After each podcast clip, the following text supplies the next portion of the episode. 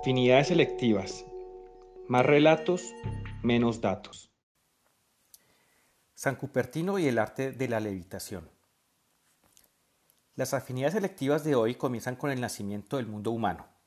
Se remontan al origen del pulgar oponible característico del Homo habilis, el que, al ya no ser necesario para la marcha, permitió la adopción del bipedalismo, el andar erguido, el crecimiento del cerebro y la bomba atómica. Pero la posición vertical, desafiante de la tiranía de la gravedad, tuvo su costo, pues tal parece que el destino del homínido bípedo e implume es su constante preocupación por no caer. Y no es esta una preocupación entre otras. De acuerdo con la Organización Mundial de la Salud, las caídas son la segunda causa mundial de muerte por lesiones accidentales o no intencionales. Cada año se producen 37.3 millones de caídas cuya gravedad requiere atención médica y anualmente mueren en todo el mundo unas 646 mil personas debido a caídas. Así las cosas, la existencia humana parece no ser más que una constante lucha contra el tropismo que nos empuja hacia abajo, lucha que compartimos con nuestras creaciones, edificaciones, contratos, naciones, sistemas filosóficos, todo está en permanente tensión, concentrado en mantener su existencia en medio de un sinfín de fuerzas que conspiran contra nuestra permanencia en la verticalidad. Son estas cuestiones antiquísimas. El poema de Gilgamesh, escrito hace unos cuatro mil años, la obra literaria más antigua de la que se tiene registro, ya ponía en palabras esta preocupación por la siempre presente posibilidad de caer y por tanto de desaparecer. Gilgamesh, soberano de la ciudad sumeria de Uruk durante el siglo XVIII a.C., se preguntaba cuánto puede una edificación permanecer en pie antes de desplomarse. ¿Qué tanto puede durar un contrato antes de ser quebrado o por cuánto tiempo pueden los hermanos compartir la herencia antes de rivalizar entre ellos? La respuesta del rey es en todos estos casos la misma, muy poco tiempo. Una y otra vez el río ha crecido y se ha desbordado. El insecto abandona su crisálida para vivir apenas un minuto. El ojo no puede sostener la mirada frente al sol más que un instante. Son imágenes de la brevedad de la existencia que llevan a Gilgamesh a concluir que desde el mismo inicio de todo, absolutamente nada está destinado a permanecer.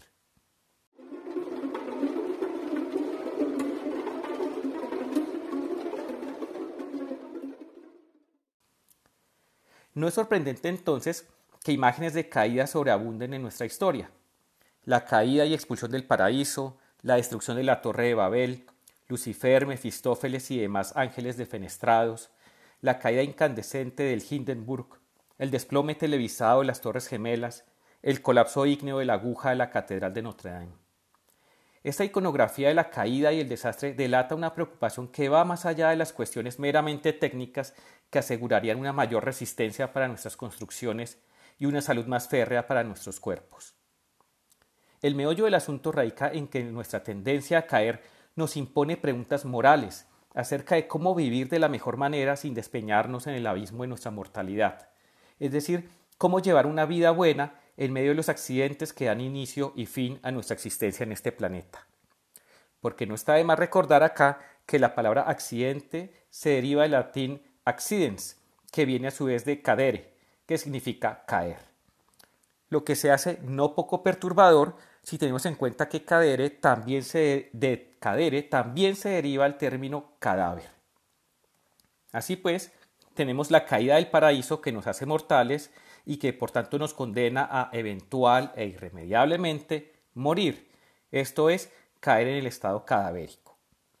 Quizás sea por esto por lo que sentimos fascinación por aquellos que por un más o menos breve lapso se imponen a este fatalismo gravitacional despegan sus pies del suelo, ascienden y levitan, como Cristo y Mary Poppins.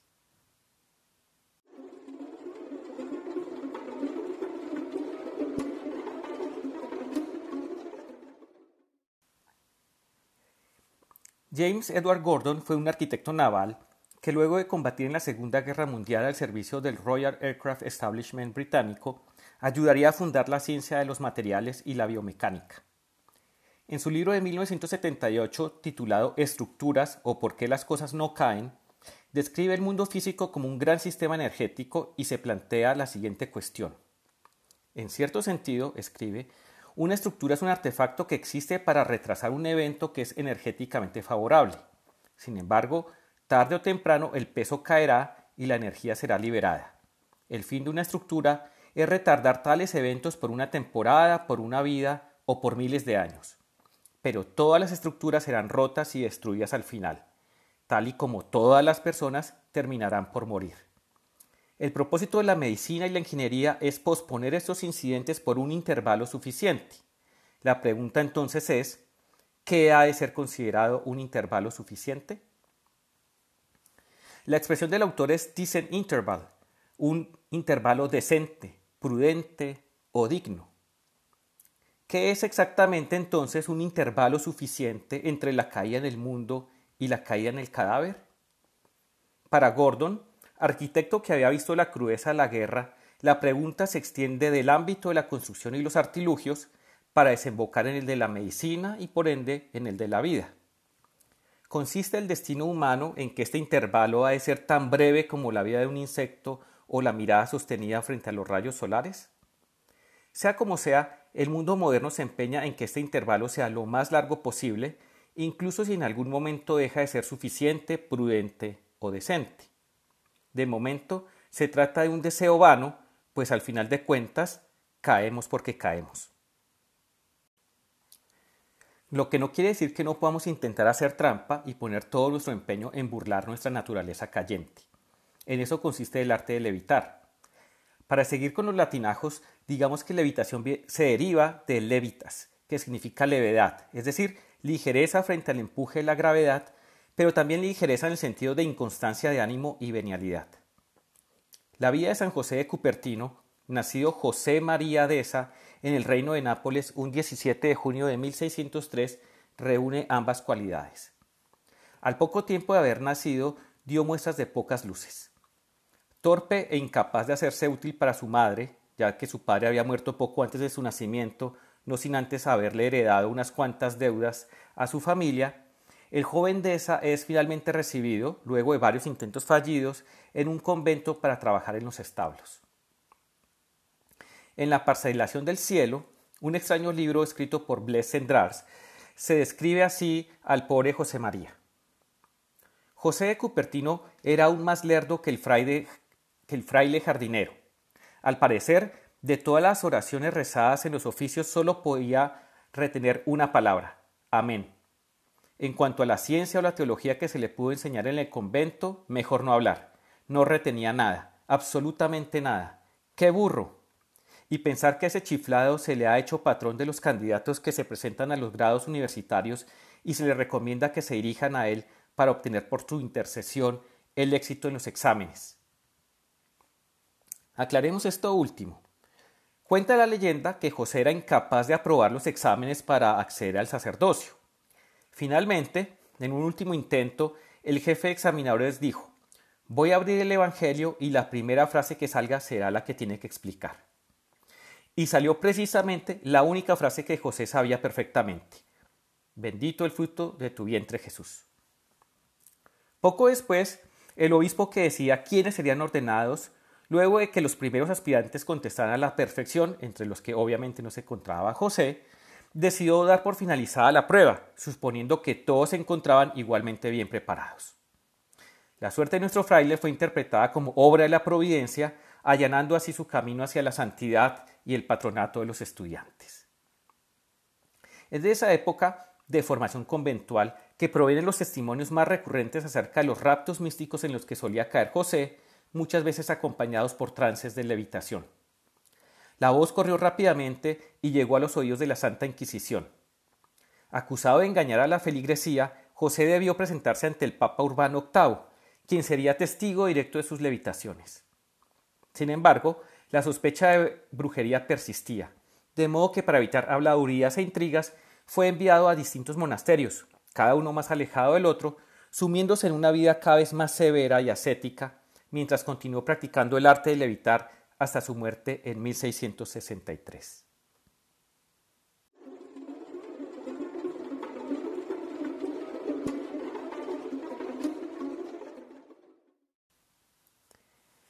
El escritor Blaise Cendrars había discutido con su hijo la idea de proponer a San Cupertino como el patrón de los aviadores franceses.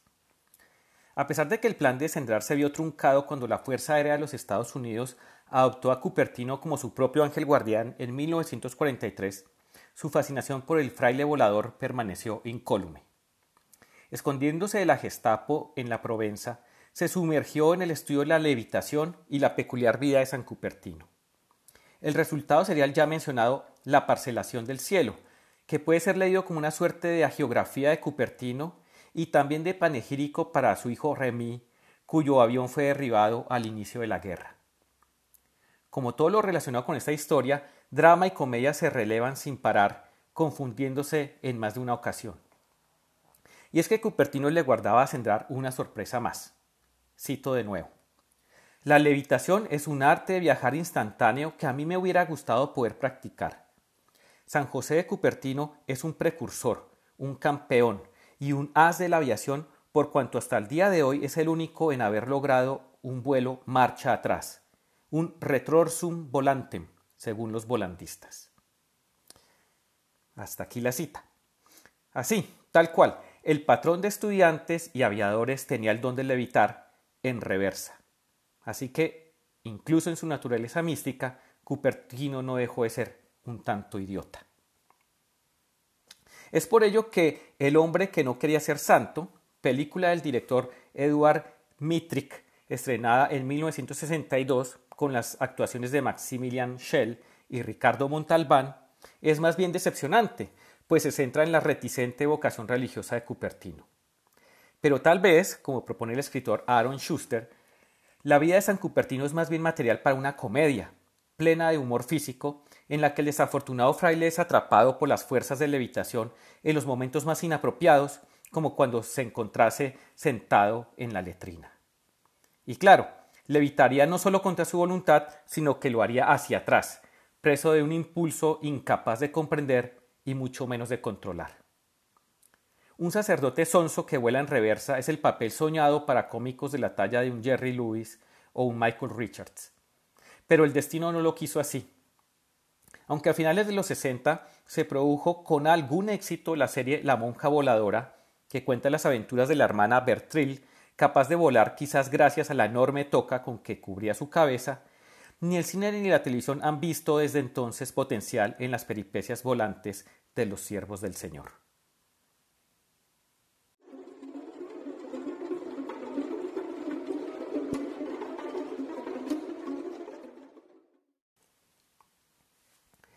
El ser levitante por excelencia del mundo contemporáneo es el astronauta, o quizás con mayor precisión el cosmonauta, pues fue Yuri Alexeyevich Gagarin, piloto de la Fuerza Aérea Soviética, quien estaría destinado a convertirse en el primer ser humano en viajar al espacio exterior a bordo de la cápsula Vostok 1 el 12 de abril de 1961.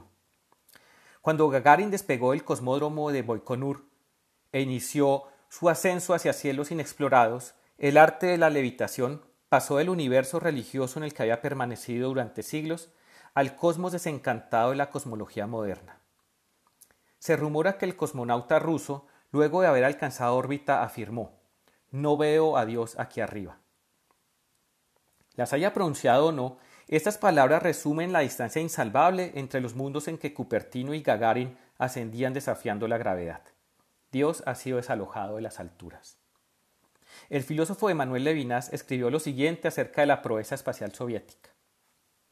Es la ciencia que ha hecho posible la hazaña y todo lo que todo esto a su vez presupone en términos de espíritus de sacrificio y de abnegación. Pero quizás lo que cuenta por encima de todo es el hecho de haber abandonado el lugar. Por una hora, un hombre ha existido fuera de todo horizonte.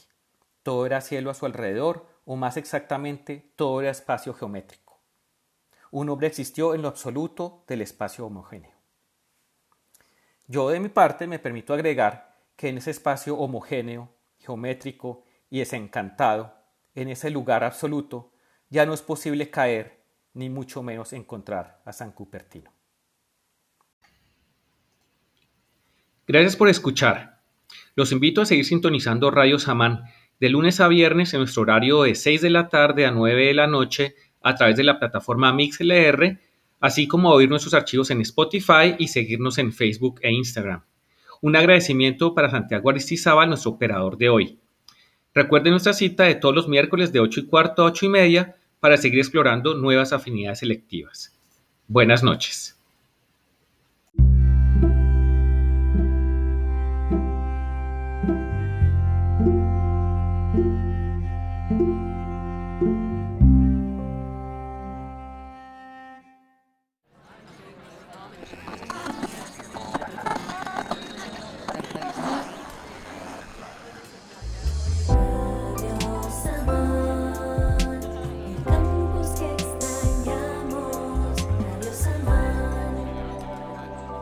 Samán es una plataforma radial de la Facultad de Derecho y Ciencias Sociales de la Universidad ICESI.